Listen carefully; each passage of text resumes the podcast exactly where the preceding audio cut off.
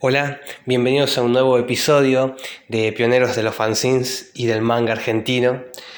En esta oportunidad vamos a hablar del fanzine No Way Out del gran César Pereira y para mí es un honor que esté del otro lado del teléfono el mismísimo César contando su experiencia y contando la historia de dicho fanzine. Eh, es quizás para mí un, sueño poder contar con su presencia y su voz en, toda esta serie de videos que, estoy haciendo. Y bueno, tener realmente ahora una oportunidad de, poder escuchar la historia de primera mano, de poder escuchar la historia del, del, protagonista mismo, de la persona creadora que hizo el fanzine y también para mí es uno de los grandes pioneros en la difusión del manga y del anime local, ya desde las épocas de la revista RAN, el robot argentino nipón, pasando por la nuque y bueno, por supuesto en toda la movida fancinera de la época, de fines de los 90 y de principios del 2000. Y bueno, ahora luego de esta presentación los dejo con el gran César Pereira. Hola, ¿qué tal? ¿Cómo les va? Yo soy César Pereira, soy el responsable de No Way Out, o más bien debería decir el irresponsable. Soy un aficionado a los cómics, al dibujo y bueno, al manga y al anime, por supuesto, ¿no? Y por qué no también a los fanzines, ¿no? Sí, a los fanzines. Eh, bueno, siempre me interesó la movida under, o sea, la movida local, más allá de las publicaciones oficiales, eh, toda la movida subterránea.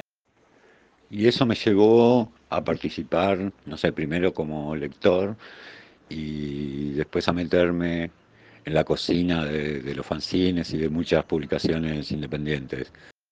Y así llegué a participar en la RAN. La RAN fue el primer fanzine, la primera publicación argentina que se ocupó del manga, y el anime, en, a mediados de los 90 estamos hablando. También por esa época participé en Cazzole, o Cazzole, que ya no era anime, es un fanzine de historietas, también mítico de Argentina y bueno, ahí más como historietista, en RAN había participado más como, como diseñador o escribiendo notas. Todo esto fue ¿no? en una época prehistórica, donde no había, no había eventos, no había convenciones, no había comiquería, no había todo el fandom que hay ahora. Y después de todo eso es como que viene, no viene el 2001, viene la crisis, estalla todo el, todas las publicaciones, todas las revistas y revistitas que se publicaban, como que estalla el panorama editorial. Yo medio con, con toda esa experiencia inicial, es como que medio ya me había profesionalizado, por así decirlo un poco, y, pero bueno, después de todo lo del 2001, viene como una etapa de como de reinserción, ¿no?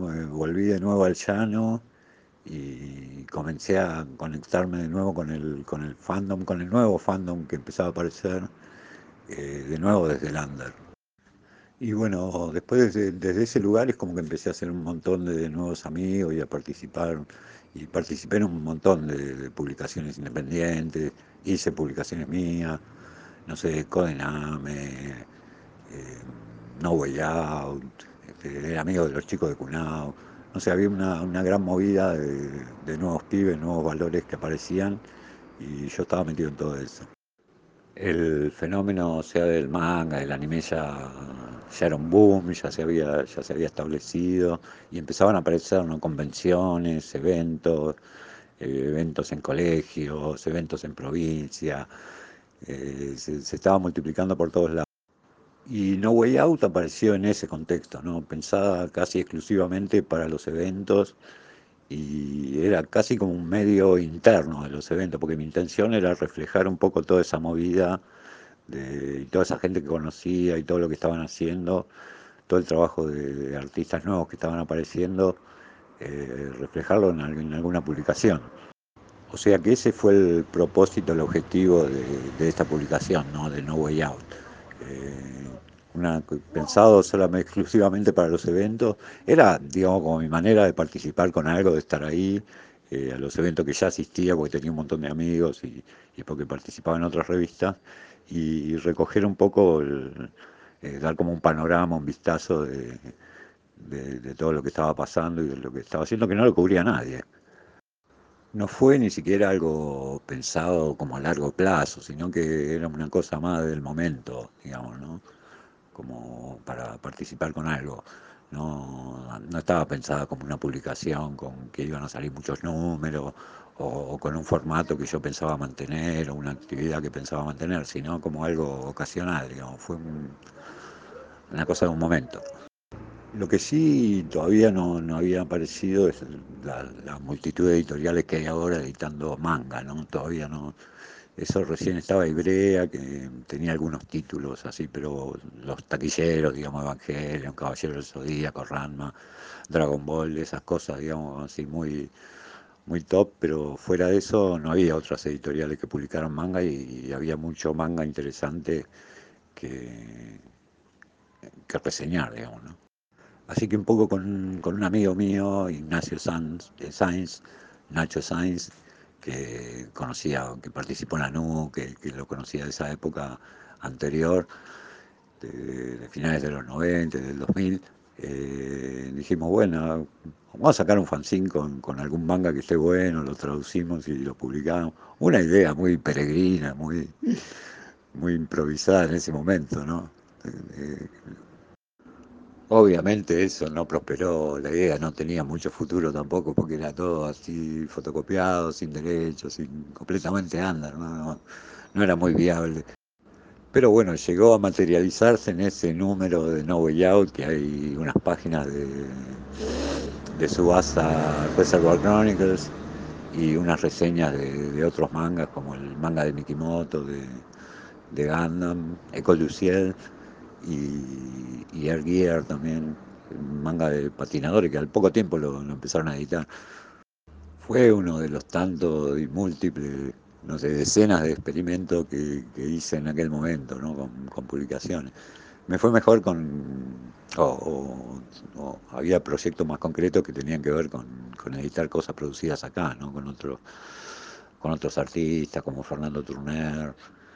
Eh, o como con, con Neto, con, con, con Brites, todo lo que hacíamos en Codename. Y, y, bueno, también participé, por ejemplo, con, con Ricardo de Luca en Urbanópolis. Ya eso más directamente haciendo cómics y produciendo material nuestro. ¿no?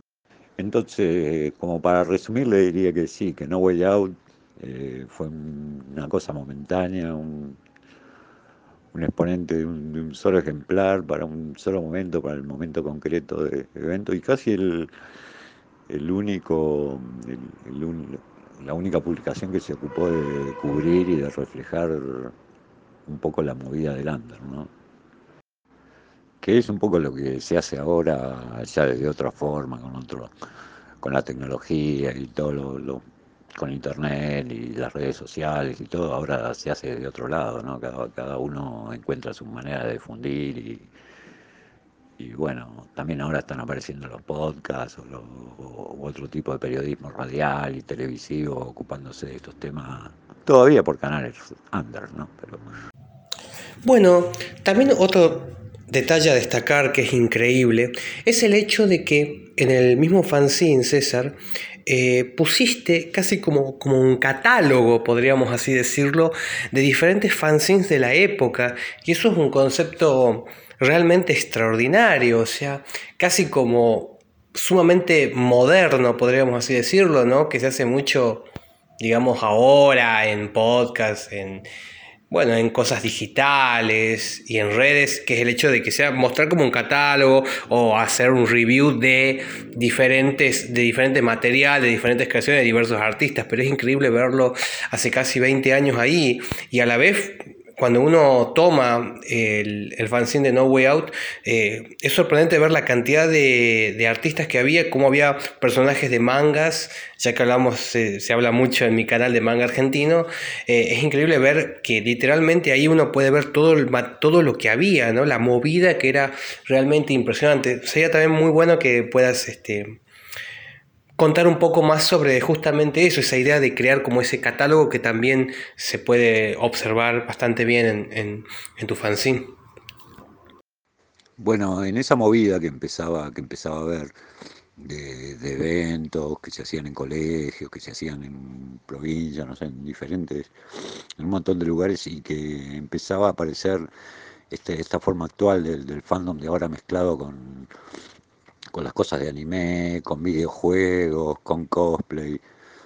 Eh, todo eso que ahora es común en cualquier evento, en ese momento era, estaba de manera incipiente y, bueno, y había también una gran efervescencia de publicaciones, ¿no? de, artistas, de chicos que estaban dibujando así, influidos por el manga o por... Aunque no dibujaran concretamente manga, pero que se, se notaba en la, influencia de lo que hacían, eh, se notaba lo que hacían en la influencia de esos medios, ¿no? Y a mí me pareció interesante cubrir todo eso, reflejarlo en, una publicación y, darlo a conocer, porque y además porque muchos de esos chicos eran amigos míos, eran gente que yo conocía, pibes que, que hablábamos, que conversábamos, que hablábamos sobre las publicaciones, que pasábamos tiempo en, los eventos, eternas tardes, eh, tomando mate y volviendo ahí, viendo si veíamos si se vendían ejemplares o no. Y, bueno, me gustó reflejar todo eso y poner toda la, mayor cantidad de data posible para, para, dejar como un registro. Así que un poco la idea surgió también del, mismo hecho de estar y participar en los eventos y conocer a la gente y, por ahí darle con otra mentalidad. Yo por ahí venía ya con otra mentalidad un poco más periodística por toda la experiencia que había tenido antes, ¿no? Buenísimo, César. También para finalizar hay un detalle que es muy, muy interesante y es que en la página 20 del fanzine justo hay, justo pueden, este, justo hay una imagen de, de Gundam, que si no me equivoco que era una versión de Mikimoto o algo así, pero hay un chiste que dice versión de Haruhiko Mikimoto de la, de la Academia Chokusoka. Eh, es curioso que para las personas que después escuchen esto, ¿no? Este, Justo yo, le dediqué un capítulo a la academia y, pienso que la palabra chokusoka ha, trascendido el tiempo, o sea, ya van a pasar 20 años y, todavía, eh, eh, todavía se sigue, sigue, sigue habiendo gente que, que, usa la palabra chokusoka como una definición para, ya para el robot gigante, ya como que se, que se, se volvió muy, muy eh, grande la palabra y ya denomina casi todos los robots grandes, ¿viste? Así que como para, para finalizar estaría interesante como para, como para un cierre. Este, sería muy, muy curioso que cuente la historia de este, qué siente al saber que, ya el año que viene cumple 20 años este, este fanzine. Eh, ¿Qué siente que, que, vuelva, que se siga hablando, que, se, que, que hay gente que, sea, que, no sé, que ha subido que, no sé, fotos o scans a lo largo del tiempo? ahora este, lo, lo, vamos a hacer este, en, para, para, bueno, lo vamos, vamos a hacer esta, esta serie sobre los pioneros de los fanzines, de los mangas argentinos, ¿no? Y todo esto, rescatando todo esto, todo todo esto ¿no? Bueno, ¿qué siente que todavía se siga, siga, primero se siga utilizando palabras como por que nacieron en, la RAN, ¿no? Como Chokusoka el día de hoy, o sea, existe un hashtag en Twitter que si uno pone Chokusoka con el hashtag, eh, salen publicaciones que han utilizado ese, ese hashtag, ¿no? esa, esa palabra, ¿no? Y, y está tan diversificada en todos los, en todas las redes sociales, ¿no? Eh, así que nada, es, curioso, o sea, y me, me, gustaría así como una reflexión final, ¿no? Que, que es como que pensar que eh, fue un, fue un, solo volumen del fanzine, pero que ha trascendido en el tiempo y, y, estamos hablando en el 2022, ya casi con 20 años, eh, sobre, sobre el dicho fanzine, ¿no? ¿Qué, ¿Qué reflexión final le despierta eso? O sea, ¿qué siente que, que haya pasado tanto tiempo y, sigue, y siga siendo ¿no? una fuente casi de consulta? Porque al existir justo esas imágenes con va, justo esa sección con todos los fanzines de la época es casi como un material de consulta. Así que bueno, es un detalle no menor, César. Eh, por esa época había empezado a aparecer un, manga de Haruhiko Mikimoto eh, sobre Gundam, eh, Cold Y bueno, yo siempre fui re fanático de Gundam y bueno, de Mikimoto ni que hablar, ¿no? Eh, bueno, así que se me ocurrió poner como una reseña de del manga en, la No Way Out, que sí, que ahí se puede ver. Eh, como el manga, como el título del manga era en francés, École du Ciel, Escuela del Cielo. Eh, la, la, review está medio escrita en francés, en un franchute argento, digamos, como para que sea más graciosa.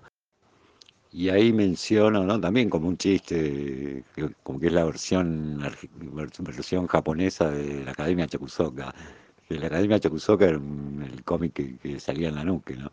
Yo supongo que de ahí, de, lo que fue Nuque, que fue una revista ya mucho más popular, porque salían todos los kioscos, una revista oficial a colores, eh, sobre los animes que aparecían en la tele, qué sé yo. Eh, y ahí medio como que trascendió lo de Chokusoka un poco más allá, ¿no?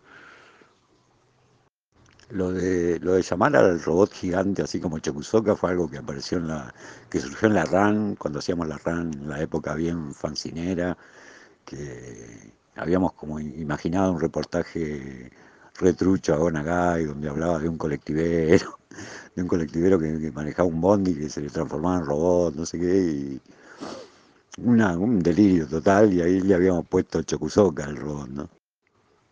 Que es como un, como un nombre japonés eh, argentinizado, digamos, ¿no? Una cruza de japón-argentinismo eh, así bien popular. Pero bueno, ya, ya en la RAN eh, fue como que la palabra la, adoptamos y la empezamos a usar. Ya a mí me, me llamó la atención que después Pato Lange hacía secciones con, hablando de Chocusoca, ¿viste? estaba la patrulla Chocusoca, que eran unos, unos periodistas que, cubrían animes de robots. Y después cuando, cuando Patricio me pidió un, si podía hacer un cómic para, la nuque, que fue una cosa así que salió conversando, eh, y bueno, a mí se me ocurrió hacer un, un colegio secundario donde, donde enseñaban a manejar robots. Y así medio de, modo inconsciente, como diciendo, ah, sí, le pongo Academia Chocusoca, como que era una palabra de uso interno, y no sé, quedó, quedó. Después la, yo mismo me sorprendía cuando años después la veía aparecer en la láser, o bueno, después también en la, en la Rocket Punch. El tema es como que, o sea, muchos chicos que fueron lectores de la RAN que en su momento, o que la leyeron después incluso, eh, como que adoptaron muchas cosas de ahí y ellos mismos se encargaron de popularizarlo, ¿no? Por ejemplo, vos lees la Rocket Punch, que es el, fanzine que publican los chicos ahí que hacen el evento en el jardín japonés desde hace años, eh, que siempre sacan algún numerito.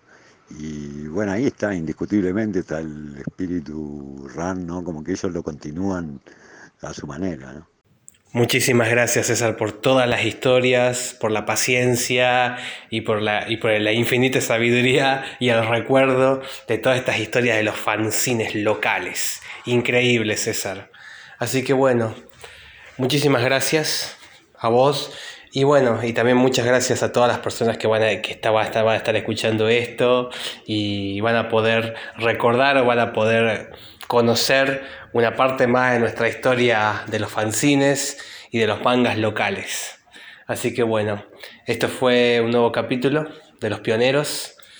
Fue un gusto, me despido, muchísimas gracias, chao. Aguante el robot argentino nipón, carajo.